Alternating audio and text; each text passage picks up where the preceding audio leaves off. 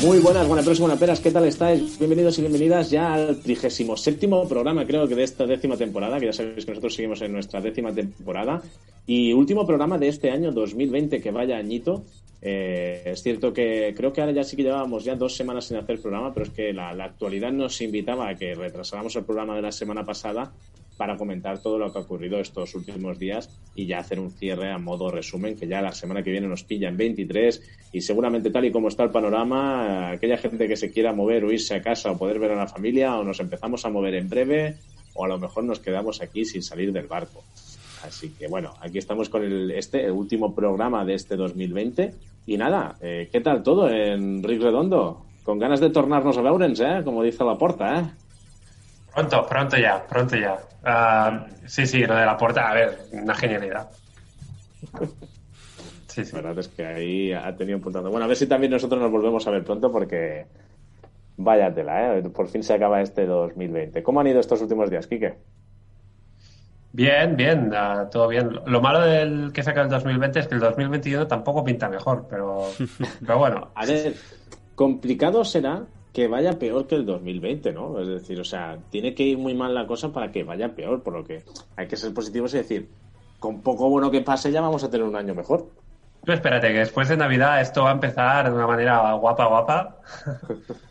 o sea que, sí, sí. Bueno, pero bien. Aparte de eso, todo bien. Aparte del mundo, quiero decir, todo bien. Bueno, ¿has podido jugar algo estos últimos días o qué? Sí, sí, sí. Está jugando al juego de, del momento, ¿no? ¿Sí? A, a, sí, sí, hombre, al a, Cyberpunk. Cyberpunk, sí, sí. sí. Compitiendo para quitarle el título a Bugisoft.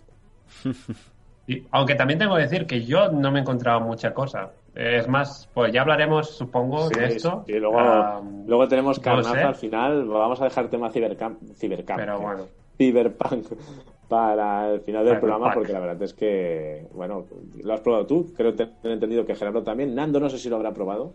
No, aún no, porque he tenido faenilla aparte de mi trabajo real y no he podido jugar a nada. Es que estos días. Lo tengo instalado, lo tengo instalado para empezarlo, pero no he podido catarlo aún. Bueno, no tengas prisa, no tengas prisa, porque como lo, lo irán arreglando poco a poco, sí. ahí tranquilo. ¿Algo más aparte de Cyberbug 2077, Kike? No, no, no, esto es. Me he centrado. Tampoco he tenido mucho tiempo para jugar, o sea, lo he, lo he podido probar y jugar un poco y demás. Uh, me tiré la vida creando el personaje, con lo cual también es un juego contra, contra mí. Pero no, no, a, a esto, al, ya te digo. Bueno, bueno oye, ya, oye, ya, lo explicaré luego. Eh, vale. He vuelto a caer en pecados, pero, pero bueno. Luego entramos en detalle con Cyberpunk. Hoy ya es que ya no sé ni cómo decirlo. Cyberpunk, Cyberpunk, ya se me mezclan las palabras. Eh, Gerardo, ¿qué tal? ¿Cómo estás? Muy bien, pues aquí ando. ¿Has hecho ya tu rutina de Fitness Boxing 2 hoy o no? Eso te iba a decir, cuando ibas a preguntar qué juego a jugar, te iba a decir, pues estoy probando un juego para hacer el análisis, un análisis de acorde a, a lo que se merece el juego, sí, la situación y todo. Y ya... O sea que lo tienes, ¿no? Ya lo tengo, sí, ya lo he probado. Bueno, bueno, con ganas de, de saber. La, la, pregunta es, ¿nos vas a deleitar hoy con ese análisis o nos esperamos a enero y dejamos a ahí enero, hay que dedicar, a este juego hay que dedicarle tiempo, no, no se puede hacer así de la noche a la mañana, no. Perfecto. ¿Has podido jugar algo más aparte de Fitness Boxing 2? Porque sabía que ese lo habrías jugado. Ese, obviamente, ¿no? Te imaginas y ya está, no presta atención. Y he estado jugando también al, al juego del momento, al Cyberpunk, ya por, por poner más nombres. Oye, otro, otro afiliado más a Cyberpunk. A ver de, de, de la audiencia, de, de la gente que, que, está por aquí ahora, o que bueno, que nos escuche luego en podcast, eh, si lo ha podido probar, si ya lo tienen, y que también nos comenten un poco cuáles son sus impresiones, así lo comentamos entre todos y todas. Y nada, eh, Nando, ¿cómo estás tú? Pues bien, normal, con más faena de la que quisiera, pero faena que no reporta dinero, pero bueno bien, hay que me deja, no me deja jugar y nada, a ver si ahora que ya he acabado lo que tenía que hacer, pues a ver si puedo jugar algo. Poco más. Corso, corso, corso, corso. Corso, corso, corso, corso. ¿A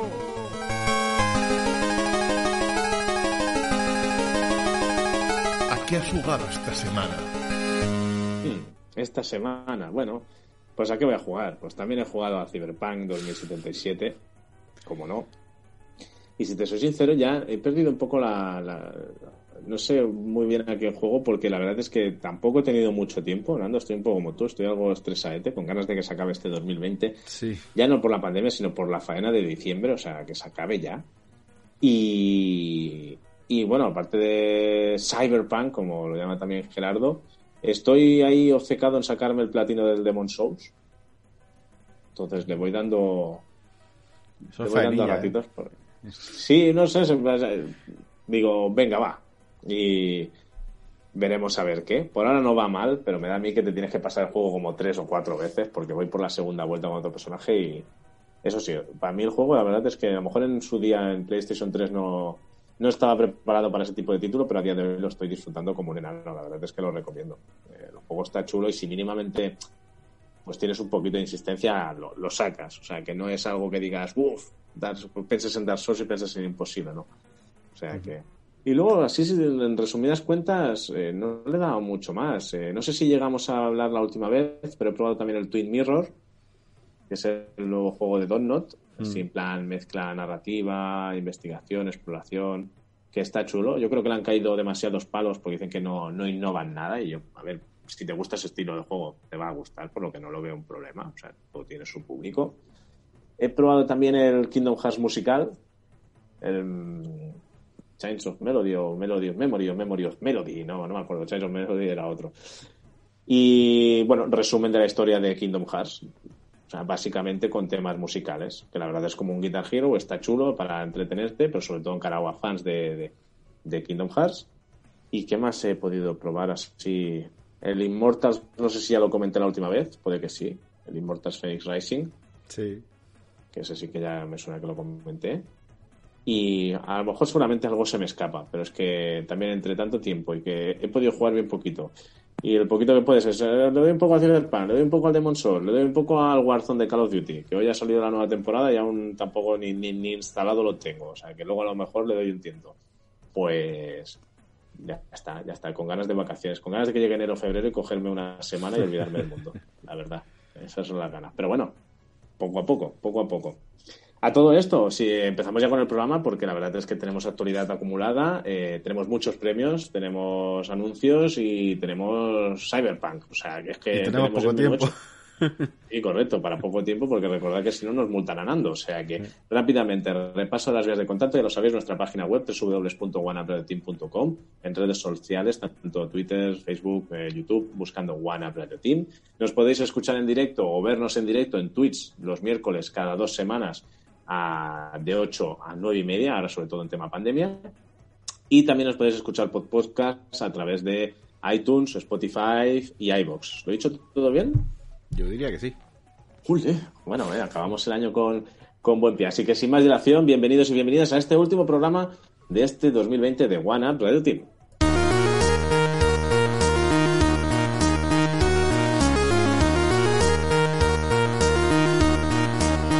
Mesa de actualidad. Bueno, pues eh, ayer tuvimos una reunión y dijimos, ¿cómo empezamos este programa? Porque con todo lo que ha pasado últimamente, es decir, ¿por dónde empezamos, no? Y creemos que lo más justo, Nando, va, dilo tú, ¿qué es lo que creemos que, que con, lo que con lo que dices? Es que, es que esto tiene que empezar el programa, es que no puede ser de otra forma. ¿Lo tengo que decir yo? Hombre, ¿Con lo de usted, ayer? es la, usted es la voz sensata, sabia del programa. Hombre, lo más novedad sería lo que presentó ayer Nintendo, pero no sé con qué quieres empezar. Pues vamos, vamos con lo que presentó ayer Nintendo, que tenemos el resumen del Indie World Showcase, que, que bueno, nos, nos trae Among Us a Switch. Que Bueno. creo que está a 4 con poco, ¿no? Está a 4 con 19, 4 con 21 o algo Sí. así. Otra Pero- plataforma más. para el juego. 4.99, perdón. Pero es que no sé por qué a alguien le he visto que le salía algo más barato. Y dices, otra plataforma más, lo que dices. El de un juego juego que- se- va expandiendo el juego de una manera exagerada. ¿no? Ya solo falta que llegue el Fall Guys. Mm. Ya, ya lo tienes ahí todo. Pero bueno, también se, se presentó Happy Game, Spelunky 2 y algunos más indies, aunque un poco lo que se lee por ahí es que fue un poco descafeinado. Sí, sí. Bueno, yo creo que querían hacer algo para acabar el año y han hecho eso. Eh, Que llega Spelunky y Spelunky 2, que se estrenan en Switch.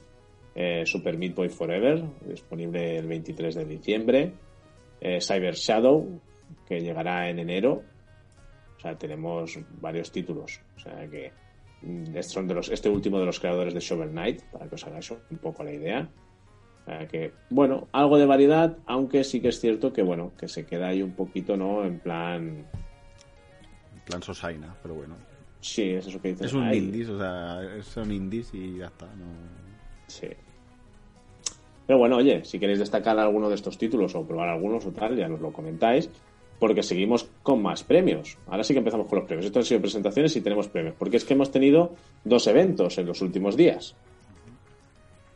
Empezamos, si queréis, primero por el Fan and Serious Game Festival. Venga. Bueno, es un, un festival en el cual pues, está dedicado a videojuegos en Bilbao y que también tiene sus premios. Y que, bueno, ¿quién creéis que ha ganado? O sea, o si ya lo sabéis, ¿quién ha ganado a mejor juego del año en los Fan and Serious premios de los Titanium? Dale, tú ves dándole corso. Esto- Venga, vamos a cuchillo. The Last of Us 2, mejor juego del año. Mejor diseño de juego Ori and the Will of Wisps. Mejor diseño de narrativa The Last of Us parte 2. Mejor arte Ori and the Will of the Wisps. O sea, esos se han repartido. Mejor banda sonora The Last of Us parte 2. Y luego ya tenemos pues eh, premios eh, pues, al talento, como por ejemplo Burn Me Twice de la, de la UTAD para nuevos talentos. Tenemos, por ejemplo, también el videojuego más innovador, que es el Arise a Simple Story. Mejor Serious Game, 112 Operator. Y mejor videojuego vasco, Blockville. Que dices, que sea vasco y que vaya de bloques. no me sorprende. Ahí sí tiramos de, de topicazos. Pero de, bueno, veremos. Y si nos vamos ya a rematar con premios, tenemos, como no, los Game Awards. Que estos son los importantes. serían los gordos, aunque parece que cada vez parece que se da más importancia a las World Premiers Sí. que a los premios en sí. ¿No, ¿Pudisteis ver la gala? ¿Alguno se atrevió a verla en directo o verla en diferido? No. No, fui el único que... Este es el único salvaje, sí. Sí, yo me dormí la siesta por la tarde de tres horas, pero bueno, aún así al día siguiente fui reventadísimo, pero... Pero bueno, aguanté, aguanté. No os voy a engañar, la, la, la gala empezó muy potente, muy bien, muy fuerte, es decir, con muchos... Sí que es cierto que en la pregala, en el pre-show, que creo que era de media hora, se ventilaron la mitad de premios, como diciendo, corre, corre, corre, corre, corre. Incluso se enseñó algún juego que a mí personalmente me llamó la atención, en lo que es ya el pre-show. Y luego la, la primera hora de la gala, hora y media, estuvo muy bien, con muy buen ritmo, de tanto de, de estrenos como de, ostras, hostia, esto me sorprende, hostia, tal. Y luego ya flojeó un poco, ¿eh? Ya hacia las 3 de la mañana ya era en plan, bueno, ¿qué? Nos vas a enseñar algo de chicha y salieron cosas que sorprendieron y también faltaron otras muchas cosas. Igual ahí bueno. ya el que flojeaba eras tú. También. También. Pero Pues se bueno. te hizo más pesado esa segunda parte, no tan dinámica. Sí, sí, no, la verdad es que hacia el final ya, ya se notó. Si vamos un poco para el resumen de los premios, mira, me he hecho ya hasta la lista propia para destacar rápido el qué, porque la verdad es que, bueno, ya sabréis que el gran vencedor triunfador de la noche fue The Last of Us parte 2. Y, bueno, a ver si estáis de acuerdo con los premios que se llevó.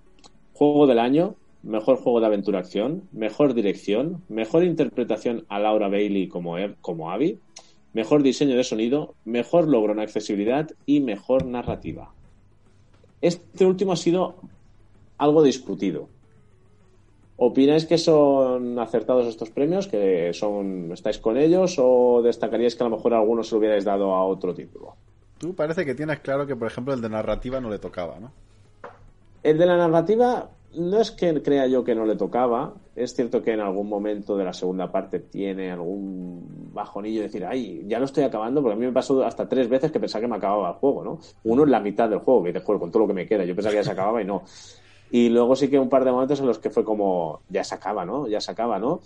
Sí que es cierto que al final es como que, ay, pero no como para criticarle la narrativa. Es decir, sí que tiene algún punto más flojo, como a veces pues alguna película o lo que sea, pero para mí el global está de lujo. Pero sí que es cierto que hay mucha gente crítica con que se lo hayan dado a, el mejor premio a la narrativa. Entonces, por eso os preguntaba, o os he hecho así un poquito de hincapié en decir, Bueno. ¿estáis de acuerdo con todos los premios que se le han dado o tenéis alguna objeción? El tema es, ¿realmente había alguien que lo superase en narrativa? Ya no te digo que sea la mejor narrativa de un videojuego, sino en esta edición había alguien que lo superase. Claro, en 2020 había algo que, que pudiera estar mejor. Es que ahí también está un poco. Yo estoy, estoy bastante contigo, Nando, en ese sentido. Es decir, y si lo había, ¿cuál? Exacto. Pero realmente el, el juego se arriesga mucho en narrativa. Bueno, trata de buscar el. hacer ese efecto. Bueno, es muy efectista, por así decirlo, y por eso te lleva a tener momentos que son anticlimáticos totalmente, donde piensas que vas a terminar, además es así, están, piensas que vas a terminar y no terminas, y todo para tratar de buscar que, no digo más porque no sé si podemos hacer spoilers, no podemos hacer spoilers después de tanto tiempo.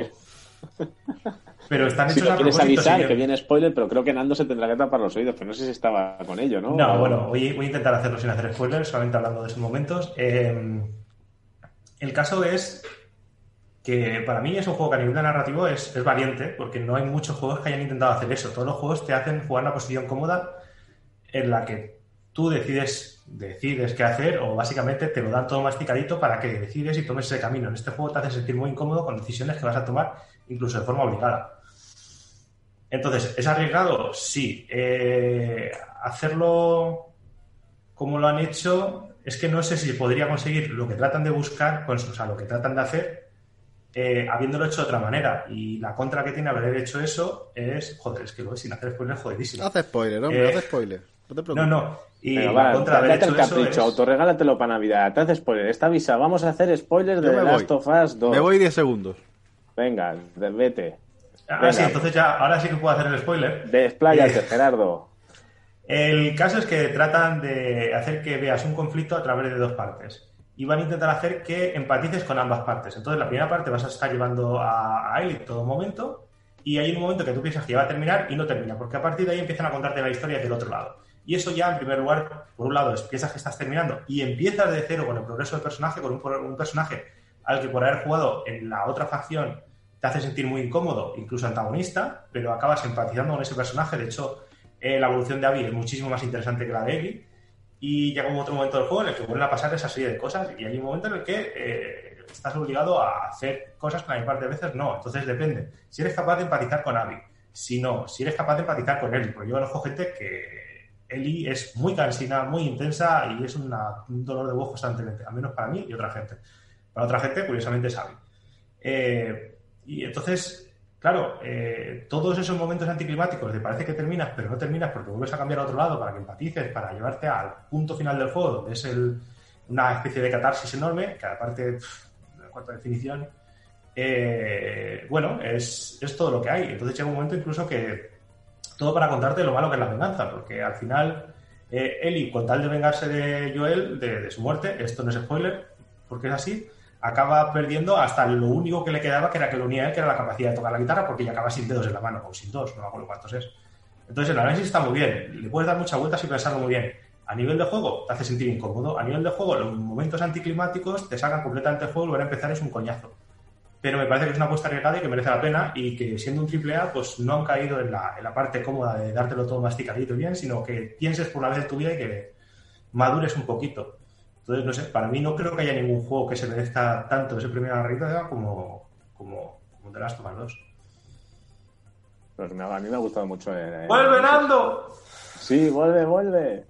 Eh, a mí me ha gustado mucho el análisis que haces y lo comparto, ¿eh? Es decir, ¿te has enterado de algo o no, Nando? Ay, sí, pero como tengo Alzheimer no pasa nada. Sí. pobre, pobre. Bueno, espero que te- no te hayas enterado mucho. No, Pero estaba, bueno. estaba pensando en mis cosas, entonces... ¿Tú cómo lo ves, Enrique Dondo? Mm, yo es que como no he jugado a The Last of Us, ah, realmente no puedo Oh. decir mucho. Pues mira, eh, Pero No está en por lo que explicaba, no, tampoco me, me da un poco igual. El, el- eso juego me da un poco de pereza, la verdad. Lo siento. a él le gusta pero- For Honor. Sí, yo soy más básico.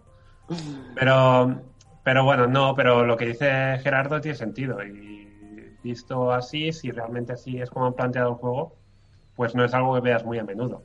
Con lo cual, penalizar al juego por eso me parecería injusto.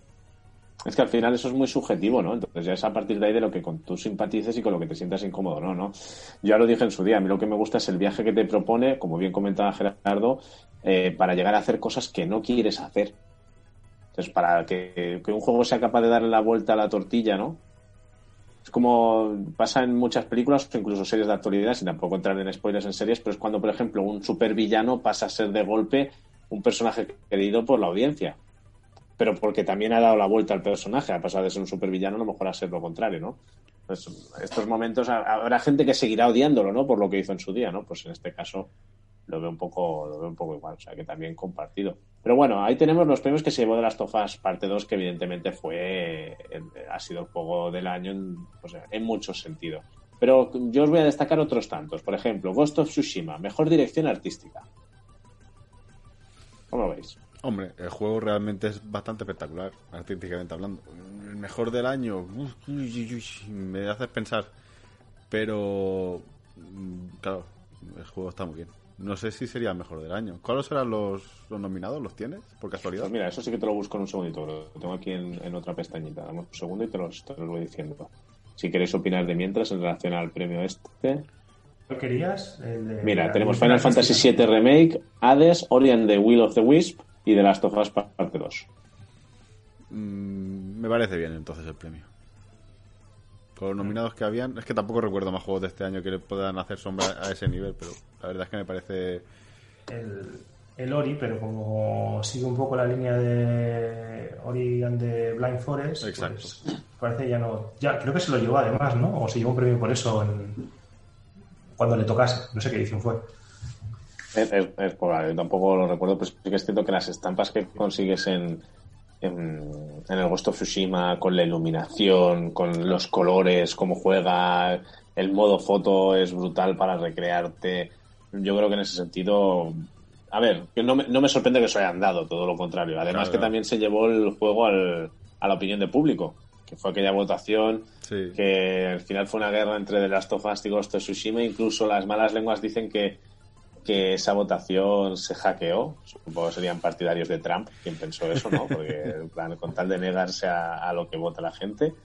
Pero bueno, que está bien, porque al final es como, como cuando, pues, oye, que cada uno recoja algo, ¿no? Ni que sea, que se le valore alguno de los aspectos, pues siempre está bien. Entonces, yo lo vi súper correcto. Y es más, dentro de la predicción os hubiera dicho este. En otros premios a lo mejor no, pero en este sí que te hubiera dicho, oye, para el Tsushima. Es muy peliculero, ¿eh? con todo el rollo Kurosawa, además, Claro. Que es otro detalle que se suma más, el tema del jugarlo en blanco y negro. no hmm. Bueno, es que hay que decir. No, la verdad es que, que se lo merecía. Si continuamos, Final Fantasy VII Remake, por ejemplo, se llevó el mejor juego de rol y mejor banda sonora. Bueno. A mí me chirría lo de mejor juego de rol. ¿Qué queréis que os diga? Se tenía que llevar. ¿Qué año? ¿no? No, ya no de qué año, sino que es que, por ejemplo, yo de este año creo que es, a ver si lo digo bien, porque yo también a veces soy un poco disléxico, pero el Westland, el Westland 3 a mí me encantó. Mm, por ejemplo, Yakuza Laika Dragon tampoco se lo daría como mejor juego de rol, porque es un juego muy chulo que combina muy bien la historia de Yakuza con un juego de rol, pero no lo considero mejor juego de rol, porque hay juegos de rol mucho más completos, ¿no? Cualquier persona seguramente le da, le da 50.000 vueltas.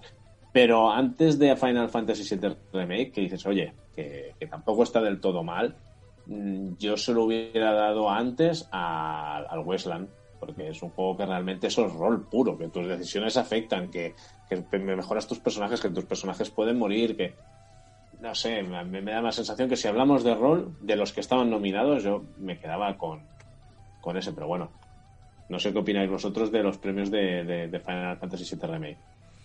Yo creo que se tenía que llevar algo, había mucho boom, si no se llevaba uno de rol, se lo podían haber dado arcade y te quedas igual. Pero bueno, eh, creo que era porque por dárselo, porque se lo merece por la historia o por el hype o por lo que es, por lo que significa más que por el juego quizá.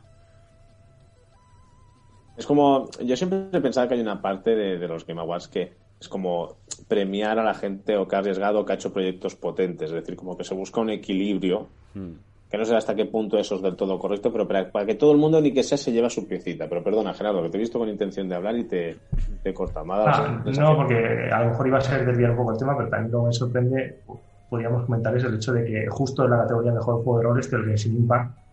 Y entonces ya empezamos a ver los juegos premium o free, llámalos X, no sé ya cómo llamarlos, que ya se estén codeando con los triples A, en cierta manera, porque la forma de, bueno, de, de monetizarlos es algo distinto, ¿no? Y, y, sin embargo ahí empiezan a estar, empiezan a subir arriba y no se sabe si esto va a ser ya para quedarse y al final todos los juegos van a acabar mirando a este tipo de monetización o estrategia de monetización.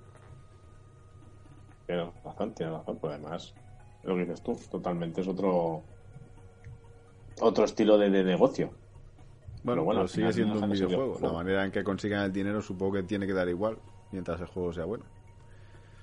O sea, lo que quieres, o sea, yo puedo entender que lo comentes a modo de que un juego gratis, digamos, tiene la calidad suficiente como para estar ahí. Porque, pero bueno, o sea, si podemos tener en cuenta Fortnite. Pero yo creo que la manera de monetizar no debería afectar. Si el juego es bueno, es bueno. Sí. A ver, simplemente es, es, bueno, también es cierto, estoy hablando a mí sin conocer mucho, porque el Impact he visto poco más que vídeos y no he probado, es gratis. Pero se sabe muy bien cuáles son las estrategias que se usan en este tipo de juegos y todo este tipo, y entonces de repente están ahí colándose los primeros puestos. Pero claro, yo aquí estoy en plan eh, apocalíptico, ¿no? Sí, bueno, era pero... del mundo del videojuego como conocemos, arrepentidos. Bueno, a ver, eh, eh, evidentemente entiendo lo, por qué lo dices, pero claro, al fin y al cabo, yo creo que no es un juego que para disfrutarlo tengas que pagar.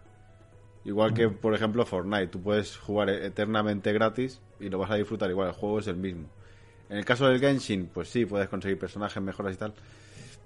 Pero yo creo que no le, eso no le resta calidad al juego, en este caso. Tampoco lo he jugado tanto como para, para poder dar una opinión firme, ¿eh? porque he jugado muy poco. Pero yo creo que el juego es muy bueno. De hecho, también. Eh, perdón, perdón, perdón. Continúa. No, no, taca, taca. No, iba a decir que de hecho contrasta bastante como, como este, este juego o este tipo de juegos. Eh, te encuentras por un lado el Genshin Impact y por otro lado tienes al Hades del Super Giant Games, que es una desarrolladora de 20 personas, eh, que también se está codeando con los grandes dentro de la industria. Entonces es como sorprende mucho el, el cómo un juego orientado principalmente por monetización a un juego directamente que sale de gente que, bueno, a saber. A ver, yo estoy un poco con, con Nando, el juego no, no, pinta mal, también es cierto que está en el principio, habrá que ver luego cómo evoluciona y cómo mejora, si recibe algún cambio o no. A mí, eh, yo lo pillo con muchas ganas y con mucha fuerza al principio y se me acabó haciendo un poco repetitivo. Justo me quedé cuando podía empezar a jugar multijugador, porque ya vino toda esta época ahora de pre-Navidad con, con, todo lo que ha salido al final. Mira, pues, oye, lo siento, Genshin, me caes bien, pero tengo otros planes mejores. Entonces, y como supongo que no había llegado al punto de engancharme con alguien, que eso muchas veces tira de uno, ¿no? Yo, por ejemplo, el Destiny lo disfruté por jugar con gente, porque si lo jugara solo a día de hoy sería como, pff, qué pereza, pero jugar con gente, ¿no? Y comprometerte a seguir en un juego, pues hombre, eso, eso te, eso mola. Pero mira, con este título no, no me ha pasado. Bueno, mira, que esté nominado, pues un poco yo creo que es eso, ¿no? Dar mm, visibilidad a algo que este año ha sorprendido y muy positivamente, porque las cifras que mueve Genshin Impact son muy potentes, pero bueno, oye, ya con estar nominado ahí ya tienes esa visibilidad y como diciendo, oye, que os hemos tenido en cuenta como, como uno de los mejores juegos de, de esta categoría, ¿no? Uh -huh. Veremos, veremos a ver cómo evoluciona, porque a lo mejor el año que viene lo vuelven a nominar por otra historia. Sí. Eh, o sea, que ya sabemos cómo van, cómo van estas cosas. Pero bueno, tenemos otro de los títulos que también han sido muy de 2020, a pesar de que salía en 2018, ¿no? Y comentaba Freyan que eh, lo del tema, ¿no? De que, que, juegos, ¿no? Salían en los premios, siendo, por ejemplo, Among Us del 2018. Ya comentaron que algunos títulos podían salir en esta edición por la repercusión que habían tenido este año, ¿no? Y, por ejemplo, Among Us, pues es un título que por mucho que sea de 2018, cuando realmente lo ha petado es este año y se ha llevado el premio a mejor juego móvil y a mejor multijugador. No sorprende a nadie, yo creo. No, ha tenido mucho boom. Quizá técnicamente el juego tampoco es que sea un portento, pero claro, es un juego que, que lo ha petado. Lo ha petado y, y, ya está. Y tenía que llevarse algo. Se ha llevado el de móvil, evidentemente, en el móvil lo ha petado y el multijugador es, es eso el juego. O sea, no, no, hay casi más multijugador más puro, ¿no? O sea, la verdad es que yo creo que, no sé si merecido o no, porque es un juego de 2018, aunque lo haya petado este año, pero no me parece mal. Es lo que decía Freyane, que sea de 2018, ¿no? Pero una pregunta que os quiero hacer, porque aquí entonces se ve claro, tú mismo lo has dicho, es un juego que a lo mejor lo ves y dices no es muy, no es muy elaborado, porque la, la premisa es simple y luego ya son las posibilidades que se puedan dar en función de lo que la gente interactúa, ¿no? Entonces, ¿hasta qué punto estos premios se dan? ¿A la calidad en un videojuego o al éxito de un videojuego? Porque tú en cine, por ejemplo, si equiparamos, que ya sabéis que muchas veces hacemos esos paralelismos, un blockbuster es complicado que se lleve un, un Oscar. Ahí seguramente, Kike, tú nos puedes dar más datos porque creo que estás bastante metido también en el tema de cine. Es Pues más complicado ahora, porque se las intentan dar de enterados en los Oscars. Pero toda la vida. ¿El, Oscar ha ido para el blockbuster o ha ido para algo que a lo mejor sale de la norma, algo que innova una buena historia, una buena película? Una Pero no se llevó Titanic 11. Bueno, sí, tienes razón. Y el Señor de los Años también ha sido 50.000. No, ya, pero entiendo lo que quieres decir, ¿eh? Sí, sí, pero tenía que hacerla tenía que hacer la pregunta de decir hasta qué punto estos premios se dan a la calidad de un videojuego a nivel, por ejemplo, crítica, aunque bueno, ya vemos que la prensa también últimamente está un poco, un poco en el punto de mira, o hasta qué punto el éxito del juego, ¿no? ¿Qué opináis? Y sobre todo en este caso de Among Us, que seguramente prácticamente todo el mundo lo hemos podido probar en un momento dado en esta pandemia. Sí, yo creo que, en este caso el, el, éxito hace que el juego sea bueno. Si no hay gente jugando ese multijugador, este juego no vale nada. O sea, el valor del juego es el multijugador. Y como multijugador, pues la verdad es que si la gente se divierte, es que es un buen multijugador. Sea como sea técnicamente. De hecho, el premio se llama multijugador y a móvil, porque a móvil, ¿qué hay en móvil realmente que puedas valorar que tenga un éxito o una repercusión? ¿El Genshin Impact? Bueno, pero el Genshin Impact mm, yo creo que no, no lo ha petado tanto en móviles como en otras plataformas. Pero te voy a dar un, dato que yo creo que es un poco significativo. Among Us también lo ha petado mucho en gente que no suele jugar a videojuegos. Gente mucho más casual ha caído en Among Us, porque a mí me han metido en grupos de gente que juega esporádicamente algún videojuego para juntar gente del trabajo, gente del gimnasio, gente, amigos de amigos, compañeros, compañeras de piso, meterlos en un grupo, vamos a jugar a Among Us. Y gente que tú, por ejemplo, dices, esta persona juega a juegos, ¿sabes? En plan, que no me malinterpretéis, ¿no? Quiero decir que con alguien con quien nunca has tenido una conversación gamer, por decirlo así, o, que a lo mejor le dices de Last of Us y te dice qué es eso, pues que a Among Us le encante. Me explico. Entonces, yo creo que ha roto un poco la barrera, desde esos juegos que ha roto esa barrera con, con gente que a lo mejor no está tan acostumbrada a jugar videojuegos y que se han, se han querido dar, pues eso, ese primer paso o aventurarse en este Among Us, ¿no? no sé cómo... cuenta que salió en 2018, pero ¿cuántos juegos salen al año? Es decir, que Among Us perfectamente podía haber pasado desapercibido eh, hasta que no ha generado tracción y la gente ha empezado a jugar. Lo que dices, hasta que no generas comunidad la gente juega, no te das cuenta de realmente de la importancia que tiene el juego, de, cómo de cómo se puede jugar o, lo realmente divertido que puede ser. Porque a lo mejor tú lo coges, le dedicas un par de minutillos o lo que sea, una partida rápida y, y bueno, sí, no está mal, pero de repente cuando lo juegas con otro rollo, otro ambiente eh, porque además es un juego que la mayor parte de gente empieza a jugarlo porque ha visto a alguien jugándolo por internet, porque de repente todo se ha llenado de Twitch y todo se ha llenado de gente jugando a la Among Us. Fijaros que este año tuvimos primero el movimiento Fall Guys, luego llegó la Among Us. Sí, lo de Among Us apuntaba. El boom que hubo con Among Us hizo que cancelasen en la segunda parte, si no recuerdo mal, para mm. pulir la primera. O sea, es que el éxito que ha tenido en este año, que un estudio diga, pues mira, ¿sabes qué? Pasamos de hacer la segunda porque la estamos petando otra vez con la primera, vamos a pulirlo. Eso también quiere decir algo, ¿no? En cara a, favor del juego. Y se ha presentado un nuevo mapa, que se presentó también en los Game Awards. Está, mal no les diciendo, Los Diners está diciendo gracias, pandemia. Bueno, oye, uno de, estos de otros títulos destacados de la noche. Uno que estuvo nominado a muchísimas categorías y que al final solo se llevó un premio, o uno destacado que es el mejor juego de acción, fue para Hades que no os voy a engañar, yo no he tenido la oportunidad de, probarlo, pero la crítica eh, lo ha puesto muy bien y el hecho de estar en tantas categorías ha sido una invitación para mucha gente que entonces se ha atrevido a catarlo y que corrobora esa calidad de, este título. No sé si habéis podido probar Hades. No. la verdad es que ahí lo siento, os pido disculpas, pero no he tenido la posibilidad. Yo tampoco, no, no. Aquí vamos, si hablamos, hablamos a ciegas, creo todos. Ver vídeos y poco más. A fin de cuentas, no, no te da tiempo para mucho. ¿eh? Es que al final es eso.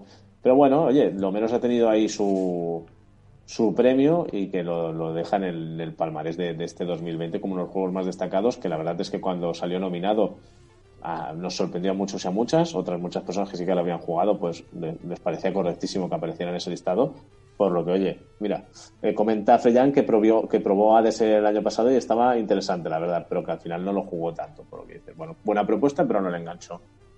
Bueno, oye, está bien también, como decíais antes, ¿no? Que al final se cuelan juegos como Among Us, juegos como Hades, ¿no? Más de, estilo indie y juegos AAA, ¿no? Que pueden al final competir si la propuesta al final es, es óptima. Otro destacado y que, a ver, que este es gracioso porque creo que nos salvó la pandemia a muchos y muchas al principio. Solo se ha llevado un premio, aunque incluso yo creo que si se hubiera llevado el premio a Mejor Juego del Año, lo hubiéramos aceptado también, aunque tenía Seguramente. Y es que durante marzo la palabra COVID y la palabra nabo estaban a la altura. O sea, es decir, eh, era el mercado del nabo se cerraban hasta grupos por pensar que se estaba comercializando con otro tipo de nabos. O sea, lo que Animal Crossing ha hecho este año con, New Horizons, en un momento en el que precisamente no podíamos hacer mucha comunidad, ¿no? Y crear toda esa comunidad que se creó, ¿no? Para, gestionar tu propia isla, para irte a ver a los vecinos, vecinas, para intercambiar objetos y, como no, la especulación del nabo, pues mira, ha conseguido, eso sí, el mejor juego familiar que dices, yo creo que es como, oye, familiar no lo sé, porque al final el juego es individual y con todo el rollito que hubo de crearse otra isla, que si necesitabas otra cuenta, otro juego, otra consola, no sé al final los rollos aquí que estuvieron. Familiar no lo sé, aunque sí que, por ejemplo, os podría decir que Castoretti y su, y su hijo lo estuvo jugando, por lo que sí que lo tendrá. Y lo que os decía, lo de al final que nos metíamos todos Nando cuando teníamos el juego y íbamos a la isla de uno, de Brogu, de Castoret, de, de todo el mundo, ¿no? Y estábamos ahí pues de una forma u otra conectados pues oye, nos hizo llevar mejor esos primeros meses de, pandemia. No sé, no sé qué opináis sobre este premio y que como mínimo se haya llevado algo este animal. Esos primeros meses de, teletrabajo a tres pantallas, si, si no recuerdas mal, estábamos muchos con dos pantallas para trabajar y una con el Animal Crossing. O sea, la verdad es que yo creo que es un juego que algo se tenía que llevar. Se ha llevado el de familiar porque es Nintendo, creo yo, pero lo hubiesen metido en otra categoría y es lo que tú dices, no nos hubiese importado. Yo creo que se ha llevado familiar pues porque es Nintendo y no había nada más familiar. Eh, ¿Estás sugiriendo que al principio de la pandemia que se quejaban las empresas de que no había tanta productividad no era por el cambio de modelo a trabajar desde casa, sino por el Animal Crossing? Eh, sí. Lo afirmo. es lo que digo, es, lo que decíamos. Si de golpe nos dicen mejor juego del año Animal Crossing, dices, Mucha gente se tiraría de los pelos porque dirían, ¿qué dices? No sé qué, es un juego para niños. Bueno, pues quizá la media de gente que juega no son muy pequeños, precisamente. No, no, porque en el grupo en el que nosotros estamos metidos... La media, yo creo que superaba los 30, la media, o sea, la media superaba los 30 años, o sea, que eso de que para pequeñajos y pequeñajas, nada, que también, que es lo bueno que tiene ese juego, ¿no? Que al final es para que yo recuerdo que Freyan era la Master One en, el Animal Crossing porque tenía de todo, nos ayudaba a todos, que ahí sí que Freyan, yo creo que todos te tenemos que dar las gracias porque ahí vaya un poco nos disteis a todos y a todas con, no, toma este esquema, toma esta recreativa, toma esta no sé qué. No, un juego muy chulo que si no habéis podido jugarlo, la verdad es que aunque ahora haya bajado un poco a nivel de comunidad, eh, es agradecido y es, y es entretenido. Y otro que os destacaría, no sé si estaréis conmigo, es Half-Life Alyx, que se llevó el mejor juego de VR, que creo que nadie lo duda. Mm. Pero que hay mucha gente que dice, ay, se le tendría que haber dado un poquito más de reconocimiento porque realmente es un título que innova, pero no deja de ser de nicho. Eh, y ahí estamos entre la calidad y la popularidad. Es que el tema es, eh, ¿qué otra cosa le das? Porque realmente innova, pero innova dónde? En VR. Fuera de VR no hubiese innovado por el tipo de control, por el tipo de juego que es, porque no deja de ser un shooter, por mucho que Half-Life sea la hostia. En cuanto a VR, innova y ha subido el listón de calidad mucho. Entonces, claro, quieras que no es un juego que es de VR y no le puedes, yo creo que si le puedes dar un premio artístico si quieres, bueno, mm, quizá, pero tampoco es para tanto. Por muy espectacular que sea, pero es lo que es. O sea, lo pones, eh, lo pones a jugar sin VR y pierde la mitad de la gracia, realmente en este caso. Y mira que yo era de los que pensaban, uy, los juegos VR de momento no chutan, no chutan, no, no veía juegos VR que dijese ole. Y con Halix, mm, cuando lo probé dije, esto sí que me da para comprarme unas gafas. ¿eh? ¿Y tú que lo has probado a nivel de audio, qué tal? Porque uno de los, de los premios que se podían llevado era por diseño de audio. Claro, yo- Supongo que en un juego de VR eso es muy importante. Sí, y la verdad es que no, ahí no te puedo dar mucha opinión porque jugué, quizá fue probarlo, fue media horita, una horita, no recuerdo bien, porque cuando te pones la gafa se te pasa el tiempo como en la cámara del tiempo de Son Goku. Eh, y con auriculares la verdad es que el sonido sí que está muy bien, pero no le presté especial atención, la verdad, ahí no te sabría decir. No sabía si habían puertas que no sonaban cuando se abrían o algo así. No llegué a eso, estaba flipando con los controles y con realmente la precisión a la de coger cosas y manipularlas, porque es, es de los que más te permiten manipular cosas con los mandos, de una manera que tú lo ves medianamente bien, ¿no? O sea, que dices, "Hostia, estoy haciendo el gesto y puedo incluso... Había momentos que podía parecer que podías hacer así con la botella, ¿sabes? Girar, abrir un tapón. Realmente la precisión estaba muy bien. Entonces, no sé. Premio ¿Qué merecido. dice Freyan? Que se le está rebajando el volumen a Nando. Ah, quizás es que me ha alejado del micro, Freyan, no tiene más. Bueno, pues este es el resumen que destacaría de los juegos. Hay más premios, podéis revisarlos. Además, que ya seguramente a quien le interesara ya los habrá, ya les habrá echado un ojo. Pero también tenemos las- los anuncios, novedades que se presentaron. Uh, no, no, no, no. Yo, yo tengo que. ¿Cómo se llama? Ra- ra- ranting. No sé ahora la palabra se usará en inglés. Seguramente rant es eh, despotricar acerca de.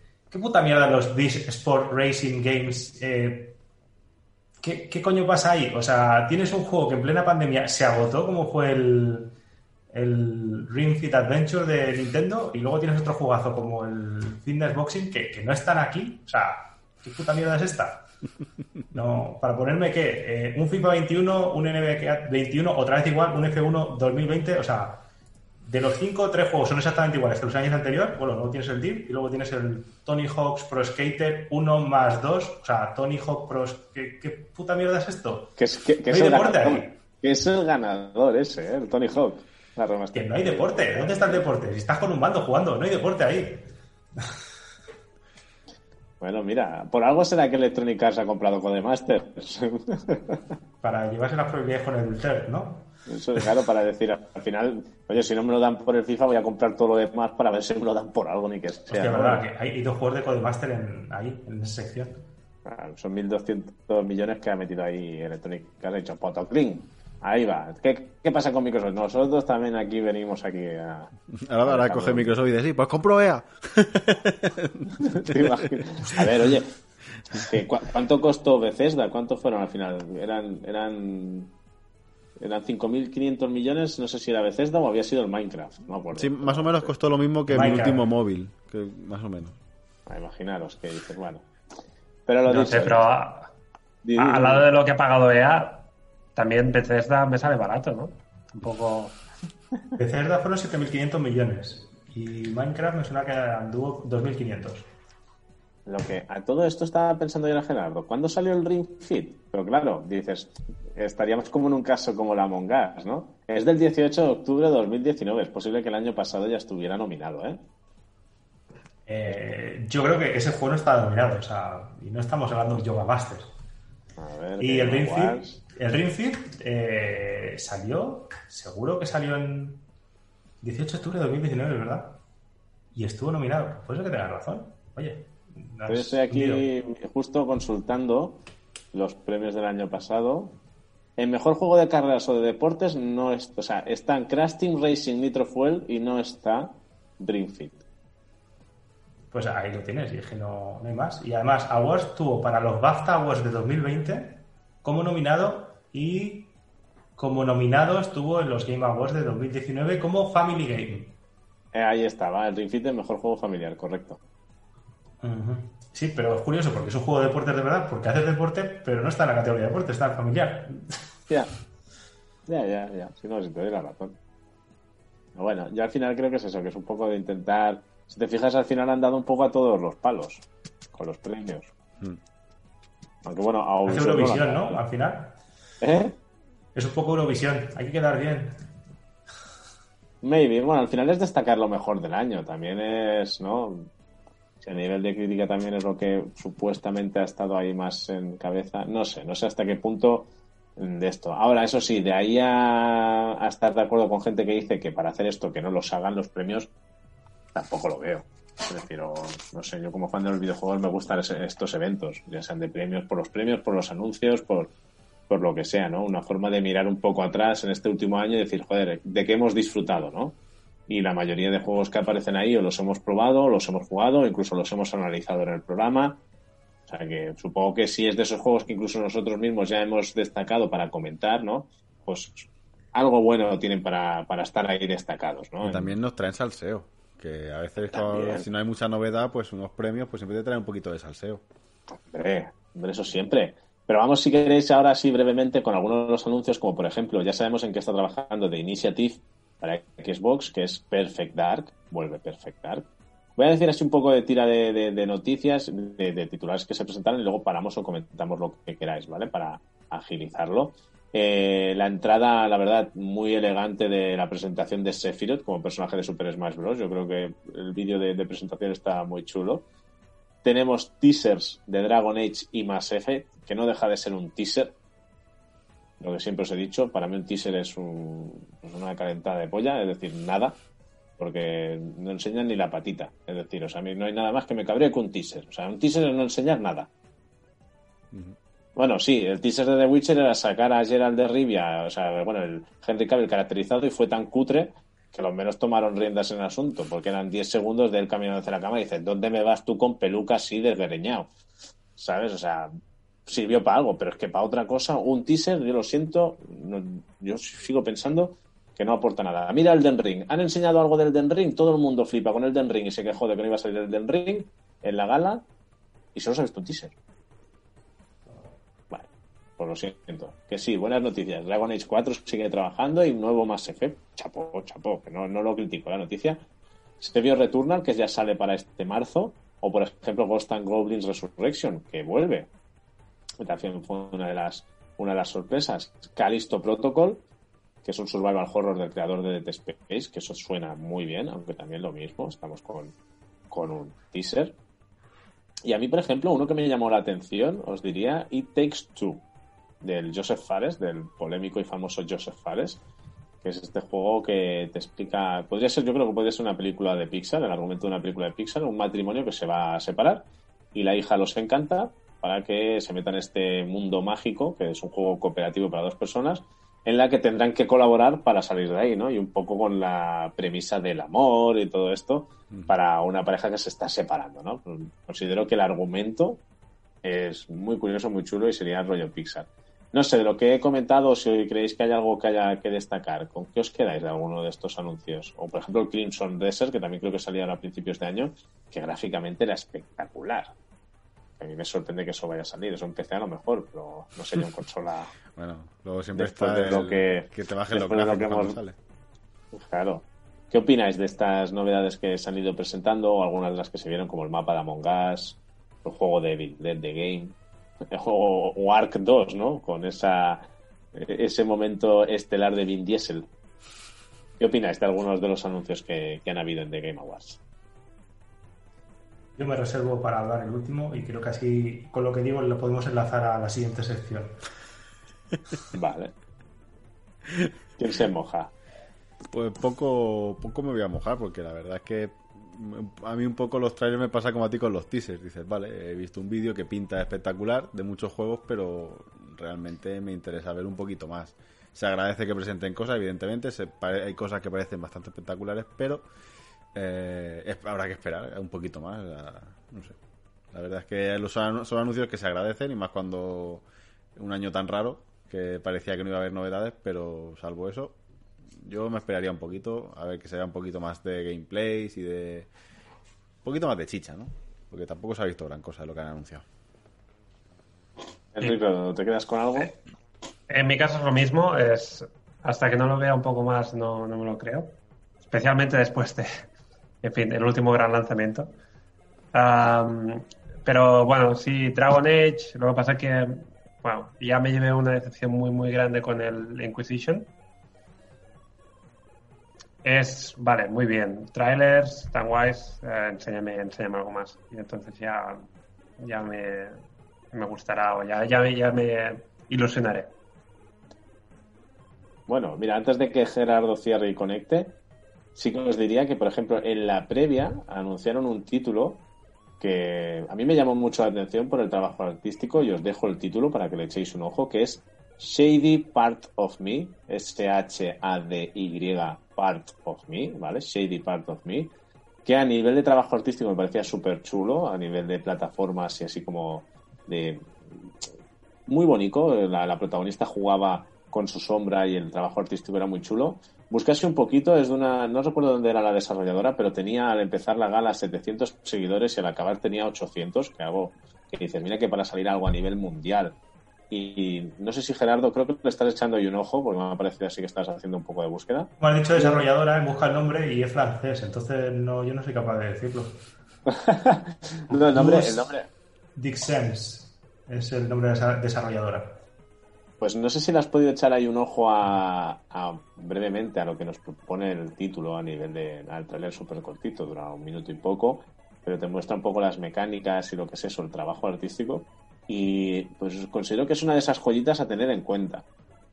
Estas indies que, que luego sorprenden. Pero bueno, no sé, me da la sensación que pasó un poco desapercibido y es de lo, de lo que a mí más me sorprendió junto con el juego de Joseph Fares, la verdad. Porque todo lo demás dice, bueno, Mass Effect nuevo, habrá que ver qué, Dragon Age, sí, eh, Perfect Dark, ¿vale?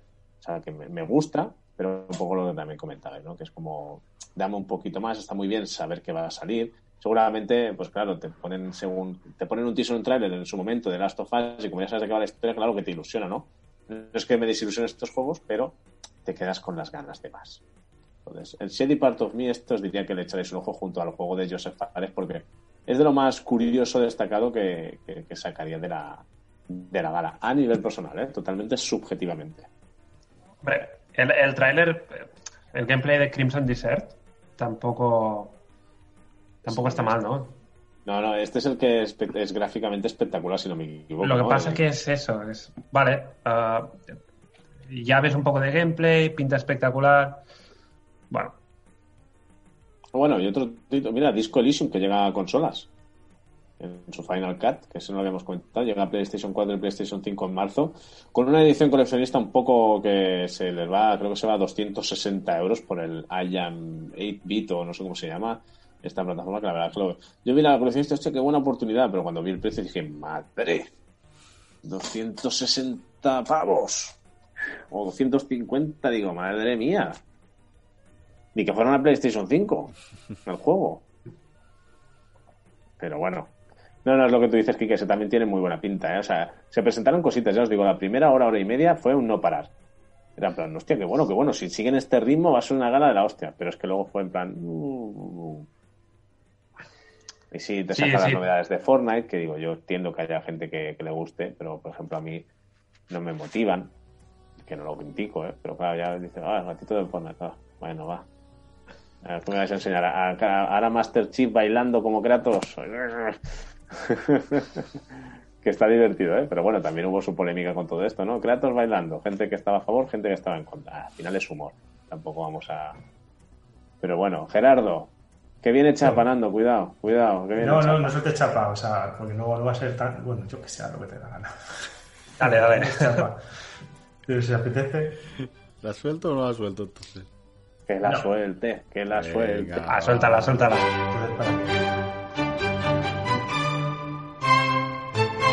qué. Lo único que voy a hacer ahora es elevar un poquito el nivel cultural. La chapa de Gerardo. This is culture, bitches. Qué ganas tenemos de que se el COVID para irnos todos de fiesta, ¿eh? Porque nos hemos creo que es el primer día que nos hemos movido todos. Bueno, vosotros lo habéis querido, yo no. no habéis invocado al demonio. Realmente es que no había chapa, entonces no entiendo. Da igual. Eh, comentar, quizá con esto atasco un poco, pero creo que se nos había comentado una mención dentro de los Game Awards que por lo visto este año era bastante bien merecida, que era el mejor juego eh, con mejoras a la accesibilidad para que pueda jugar a más gente, que se lo llevó de Last of Us, donde hubo vídeos de cómo había ciegos que podían jugar un juego por primera vez en su vida, que es como, hostia puta.